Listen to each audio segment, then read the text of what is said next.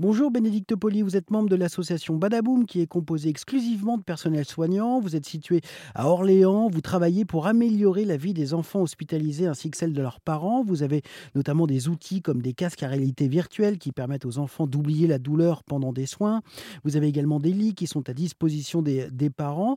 Est-ce que vous avez des intervenants extérieurs? Alors oui, oui, on a bien sûr euh, des musiciens, clowns, magiciens qui interviennent ponctuellement tout au long de l'année et qui permettent aussi d'ouvrir euh, un environnement différent sur, euh, sur une journée. Après, des enfants qui restent aussi sur du long terme. Mmh. Ça ponctue aussi le séjour de l'enfant pendant le, son hospitalisation.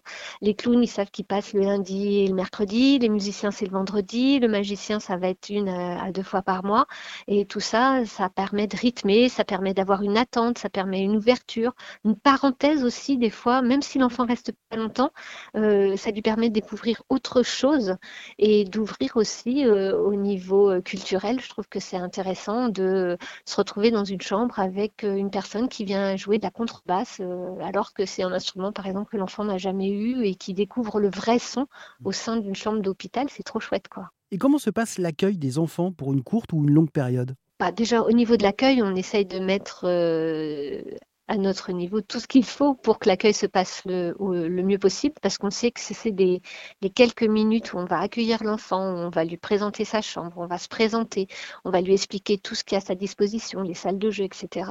C'est un moment important parce que c'est déjà une première, un premier ressenti qu'il va avoir et une mise en confiance.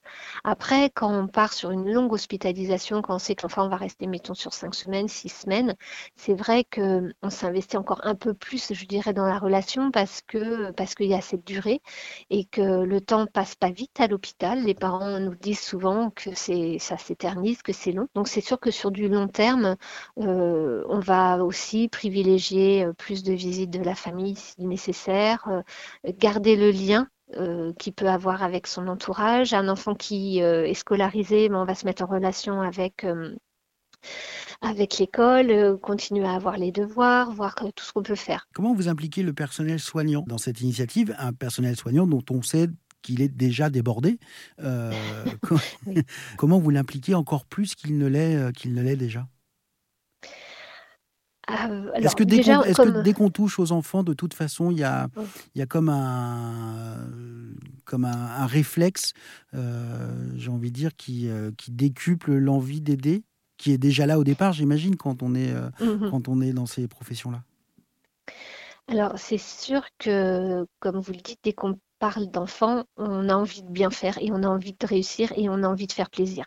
Alors c'est sûr que les collègues, euh, bah, on a oui du temps qui, on est bien pris sur notre temps professionnel, mais comme euh, avec notre association, on réalise pas mal de projets qui émanent du coup du souhait du personnel, euh, c'est toujours très bien pris parce que finalement, ce qu'on va pouvoir mettre en place, concrétiser, ça va aider aussi au quotidien euh, dans la prise en charge de l'enfant et dans le travail des soignants.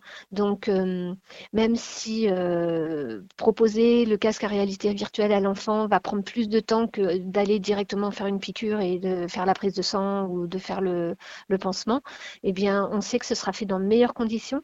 L'enfant, il va y retrouver son compte, le parent aussi et le personnel aussi s'investir dans des choses comme ça qui sont en plus, c'est bénéfique et ça nous fait du bien aussi parce que euh, parce qu'on est satisfait de ce qu'on a fait et on est plutôt content quand le soin s'est passé dans de bonnes conditions. Donc, euh, je pense que le choix se fait vite finalement. Merci beaucoup, Bénédicte Poli. Si vous voulez en savoir plus sur l'association Badaboom ou si vous voulez faire un don, toutes les infos sont à retrouver sur rsn.fr.